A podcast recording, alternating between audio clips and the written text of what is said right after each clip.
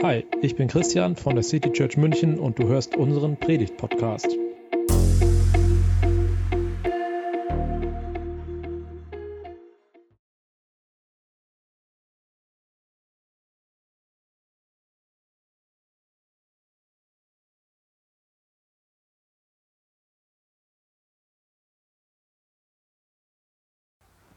Ja, ich habe ein paar Gedanken heute zu diesem Tag mitgebracht, nachdem wir uns letzte Woche schon ein etwas komisches Fest genauer angeschaut haben, nämlich Himmelfahrt, steht jetzt das nächste eigenartige Fest an, Pfingsten. Ich meine, bei Himmelfahrt, da steht ja wenigstens noch im Namen, äh, was es, worum es geht, aber bei Pfingsten, für die meisten Leute heute einfach ein, oder heute ist Sonntag, aber morgen einfach ein willkommener Feiertag, ein freier Tag, Ferien für die Schüler. Aber Pfingsten ist eben ein christlicher Feiertag, an dem etwas ganz Besonderes passiert ist. Pfingsten wird auch als der Geburtstag der Kirche gesehen. Also herzlichen Glückwunsch City Church. Für uns dieses Jahr der 15. Geburtstag, für die Kirchen weltweit fast der 2000. Wir feiern unseren Geburtstag aber natürlich nicht heute, sondern am 9. Juli, also schon mal der kleine Werbeblock äh, City Church Geburtstag am 9. Juli. Aber warum ist Pfingsten der Geburtstag der Kirche? Was war da eigentlich los? Also erstmal, der Name Pfingsten kommt ganz einfach von Pentekoste. Das heißt 50. Pfingsten feiern wir 50 Tage nach Ostern. Und die Geschichte von Pfingsten, die steht in der Apostelgeschichte im zweiten Kapitel. Also wenn ihr das mitlesen wollt, äh, dann könnt ihr das machen. Müsst ihr aber auch nicht unbedingt. Ich lese die einzelnen Verse, über die ich sprechen möchte, auch immer wieder vor. Also als das Pfingstfest kam, waren wieder alle zusammen, die zu Jesus gehörten.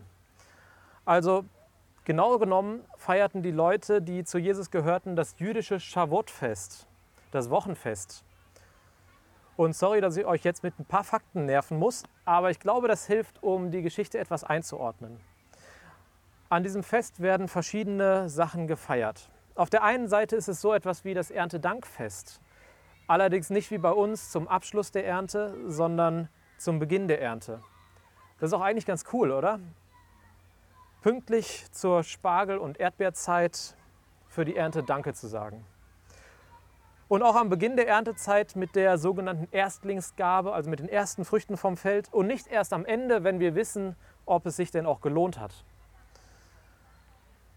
Zum anderen wurde an diesem Fest aber auch eine ganz besondere Begegnung mit Gott gefeiert, eine ziemlich abgefahrene Geschichte. Das Volk Israel war mal in Ägypten versklavt worden. Und Gott hat sie befreit und führte sie raus aus diesem Land hin zu einem Land, was sie selbst in Besitz nehmen sollten, wo sie sich ansiedeln sollten. Und auf dem Weg dorthin machten sie am Berg Sinai Halt. Und dort begegnen sie Gott. Und da heißt es, der ganze Berg Sinai aber rauchte, denn der Herr kam im Feuer auf ihn herab. Der Rauch stieg auf wie aus dem, einem Schmelzofen, während der ganze Berg heftig bebte. Und dann nach einigen Anweisungen bekamen sie die zehn Gebote von Gott, die das Leben der Menschen regeln sollten.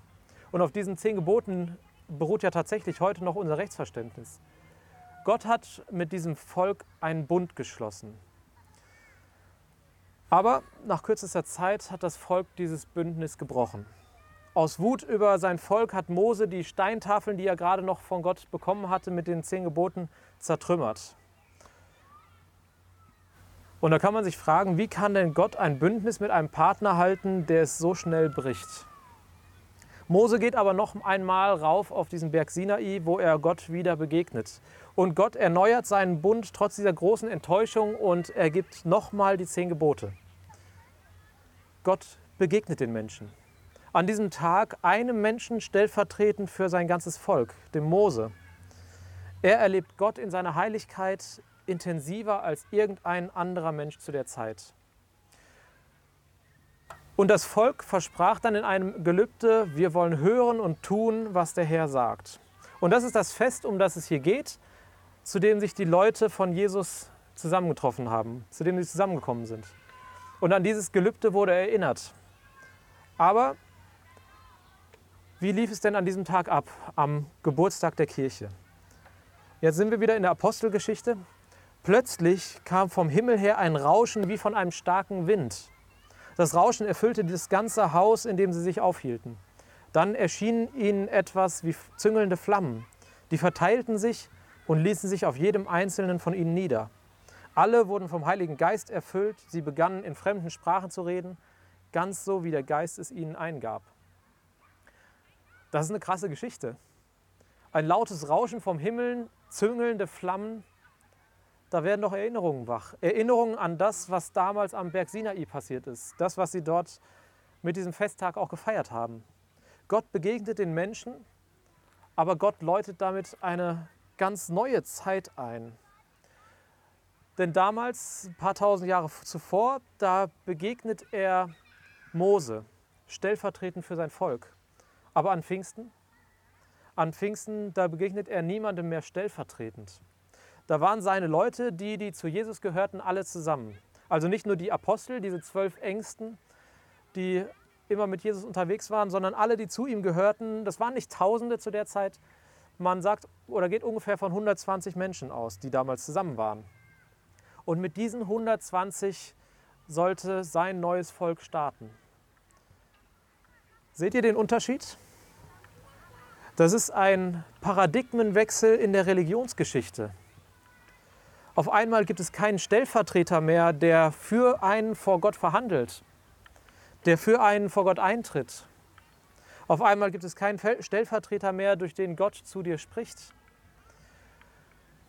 Gott hat sich an Pfingsten von einem System von Religion verabschiedet, nachdem bis dahin alle auf einen Gott ausgerichteten Religionen funktionierten. Ein System, in dem ein Mensch für andere Menschen vor Gott eintritt und ein System, in, den, in dem ein Mensch Gott vor anderen Menschen vertritt. Aus diesem Stellvertretersystem wurde an Pfingsten ein direkter Draht. Es braucht keinen Vermittler mehr zwischen dir und Gott. Wir glauben ja, dass dieses Pfingstereignis nur ein Startschuss war. Es war kein Einzelereignis, das Gott Menschen mit dem Heiligen Geist erfüllt hat. Wir glauben als Christen daran, dass Gott auch heute noch jedem, der auf Jesus vertraut, diesen Heiligen Geist schenkt. Diese direkte Verbindung, diese Standleitung. Aber irgendwie haben wir Menschen es dann doch geschafft, wieder ein Vermittlersystem aufzubauen. Irgendwie gefällt es uns Menschen dann doch, auf eine gewisse Macht zu haben, Macht über die Beziehung von Menschen zu Gott. Wir haben wieder ein System geschaffen mit Menschen, die zwischen Gott und Mensch vermitteln. Die sagen, was Gott dir sagen will, die für dich zu Gott sprechen. Und da denke ich jetzt nicht nur an die großen Kirchen, sondern genauso auch an uns. Da steht zum Beispiel ich als Pastor der City Church immer wieder in der Gefahr, mich selbst in dieser Rolle wohlzufühlen. Oder von anderen in so eine Rolle gesetzt zu werden oder geschoben zu werden. Und das ja gar nicht in böser Absicht. Es ist ja auch gut für andere vor Gott einzutreten. Dagegen ist gar nichts auszusetzen. Es ist auch gut, anderen zu sagen, was ich von Gott verstanden habe, sonst bräuchte ich gar nicht hier stehen und predigen. Aber das Ganze sollte nicht als Stellvertreter passieren.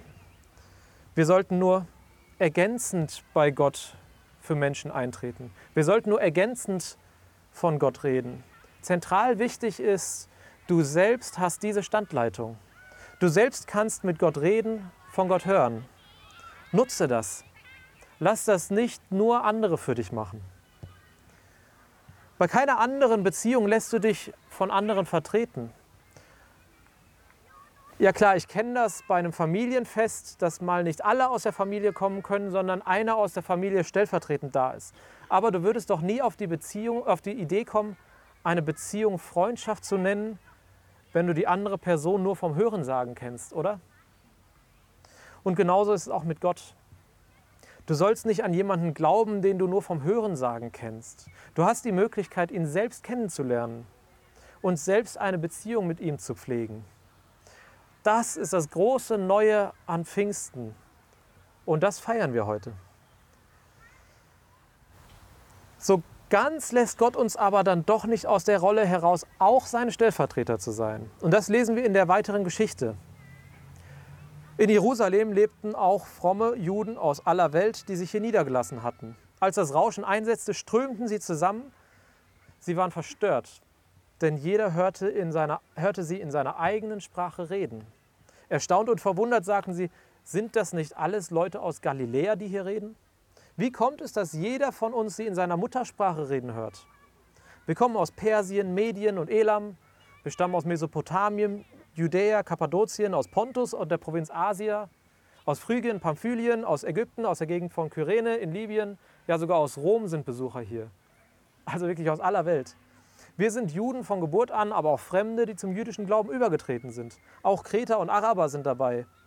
Und wir alle hören diese Menschen in unserer eigenen Sprache erzählen, was Gott Großes getan hat.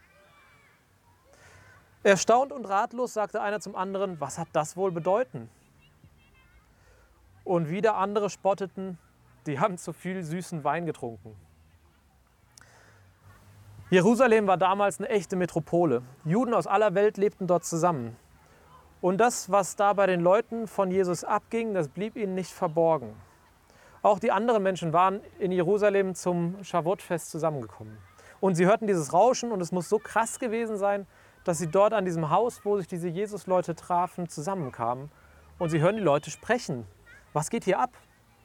Warum höre ich die gerade in meiner Muttersprache sprechen?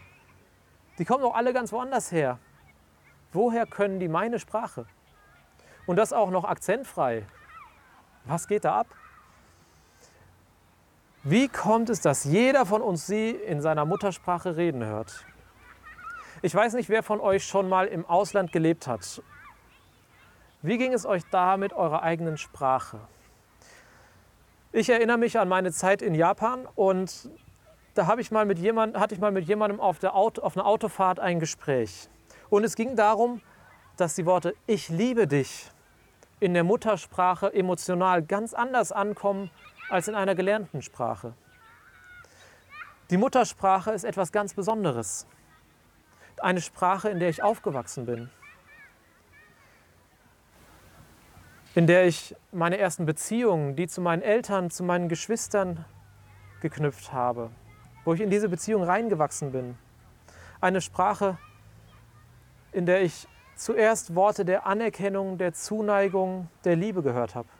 Und diese Sprache, die ist ganz eng mit meinem Herzen, mit meiner Seele verbunden. In unserer Geschichte aus der Bibel sind hier also Menschen aus verschiedenen Ländern mit unterschiedlichen Sprachen und sie hören die Leute von Jesus in ihrer eigenen Muttersprache reden. In der Sprache, die viel näher an ihr Herz rankommt. In der Sprache, in der sie tiefer angesprochen werden, die sie näher berührt. Wir alle hörten diese Leute in unserer eigenen Sprache erzählen, was Gott Großes getan hat. Gott möchte dich ansprechen, ganz persönlich, emotional, in dein Herz hinein. Er verlangt nicht von dir erst eine Sprache zu lernen, erst zu lernen, wie du ihn verstehen kannst, wie Kommunikation mit ihm funktioniert. Er spricht dich in der Sprache an, die du verstehst, in der Sprache, die dich berührt. Die Leute hören aber nicht eine Stimme vom Himmel, sondern sie hören von Gott, sie werden von Gott berührt durch Leute, die zu Jesus gehören. Also, auf der einen Seite habe ich gerade noch gesagt, dass Gott keinen Stellvertreter braucht, um mit seinen Leuten in Kontakt zu sein. Aber auf der anderen Seite möchte er seine Leute einsetzen, um anderen zu begegnen. Er möchte seine Leute einsetzen, um dir zu begegnen. Und ich glaube, es geht hier nicht nur um die Sprachen Deutsch, Englisch, Chinesisch, Französisch, Bayerisch. Gott liebt dich. Und das zeigt er dir auf eine Weise, die du verstehst. Vielleicht kennt ihr das Konzept der fünf Sprachen der Liebe. Und diese fünf Sprachen, das sind Lob und Anerkennung, Zweisamkeit, also dass sich jemand Zeit für dich nimmt, Geschenke, die von Herzen kommen, Hilfsbereitschaft und Zärtlichkeit, also Berührungen, Umarmungen, also auf jeden Fall mehr als nur Sex in einer Partnerschaft. Diese fünf Sprachen, das sind auch für uns als Christen, als Gemeinde, als City Church Wege, die Liebe Gottes zu dir auszudrücken. Wir drücken die Liebe Gottes zu dir aus, indem wir unseren Dank ausdrücken. Wir sind dankbar für das, was du tust, für Ideen für deinen Einsatz. Und das wollen wir auch immer wieder sagen. Ich habe vor einigen Wochen eine Predigt darüber gehalten, dass wir Gott ehren, wenn wir gewissenhaft arbeiten. Lob und Anerkennung ist dafür die Wertschätzung, der Liebesausdruck. Im Buch Zephania steht, Jahwe, dein Gott, ist in dir, ein Held, um dir zu helfen. Er freut sich mit Begeisterung an dir. Musste, er seine, musste seine Liebe auch schweigen, so jubelt er nun laut über dich. Gott feiert dich. Er freut sich über dich. Er jubelt laut. Wir drücken Gottes Liebe zu dir aus, indem wir uns Zeit für dich nehmen. Zeit für einen gemeinsamen Spaziergang, ein gemeinsames Essen, ein Gespräch oder auch für gemeinsames Schweigen. Noch viel mehr, als wir für dich da sein möchten, ist Gott aber für dich da. Du kannst dir diese Zeit mit ihm nehmen, wann immer du sie brauchst. Ich habe mich zum Beispiel in der letzten Woche hier vorne auf diese Bank gesetzt und habe mir Zeit genommen, um mit Gott im Gespräch zu sein.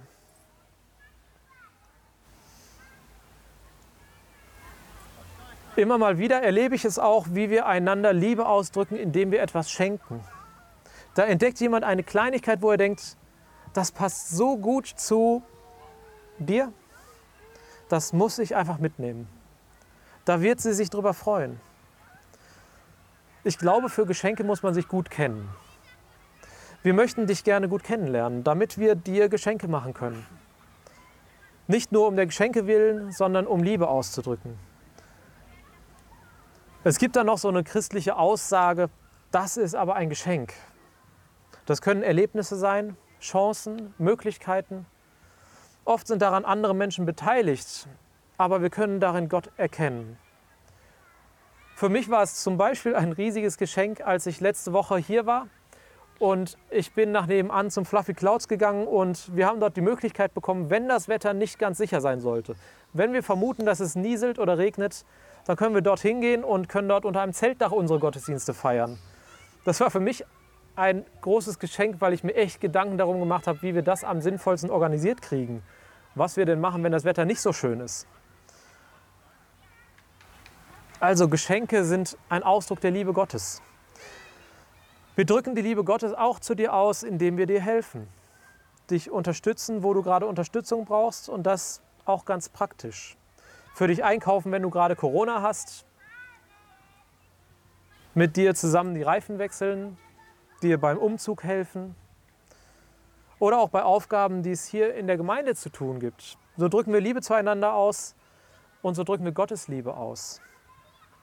Ich habe aber auch erlebt, wie mir Dinge gelungen sind, die, für die ich gar nicht qualifiziert war oder für die ich keine Kraft hatte. Und darin habe ich erlebt, wie auch Gott mir hilft. Und schließlich die fünfte Liebessprache, wir drücken auch mit Zärtlichkeit Gottes Liebe aus. Also wie gesagt, Zärtlichkeit, das klingt vielleicht erstmal komisch, aber es geht darum, einander zu berühren, einander zu umarmen, auf die Schulter zu klopfen, zum Trost in die Arme zu nehmen. Und wahrscheinlich habt ihr auch gemerkt, wie das in der Hochphase von Corona echt zu kurz gekommen ist. Und wie gut es tat, als wir wieder uns umarmt haben, als wir wieder nah zusammengekommen sind. Es hat sich zuerst ungewohnt angefühlt, für mich zumindest, aber auch gut. Es tut uns gut, berührt zu werden, einander zu spüren. Gott möchte dir nahe kommen. Nicht diese aufdringliche, unangenehme Nähe, sondern eine wohle, wohlige, geborgene Nähe. Diese Nähe von Vater und Mutter zu ihrem Kind. Diese Nähe, in der du dich wohlfühlst. Diese Nähe, die dir Sicherheit gibt. Kennst du deine eigene Liebessprache? Ich möchte dich einladen, dass du Gott in deiner Sprache, in deiner eigenen Sprache kennenlernst. Ihn darin zu entdecken. Zu entdecken, wie er dir begegnet, wie er dir seine Liebe zeigt. Öffne deine Sinne dafür und lass dich von Gott berühren. Ich habe das gerade schon mal erwähnt, wir als City Church, wir essen gerne zusammen. Aber nicht einfach nur, weil es gut schmeckt, sondern weil beim Essen Nähe entsteht. Es entsteht ein Raum, einander in den verschiedenen Sprachen zu erleben und anzusprechen, Beziehungen zueinander aufzubauen und zu vertiefen und darin schließlich auch Gott zu begegnen. Gott spricht jeden in seiner eigenen Sprache an, in der Sprache, die du sprichst, die du verstehst. Das hat bei den Menschen damals eine, äh, ganz unterschiedliche Reaktionen ausgelöst. Und ich weiß nicht, wie du darauf reagierst. Vielleicht denkst du, so wie die einen, das ist aber weird, cringe, creepy. Das ist vollkommen in Ordnung. Bleib einfach auf Distanz. In der Distanz, die dir gut tut. In der du dich wohlfühlst. Und wenn du doch neugierig wirst, du bist herzlich willkommen.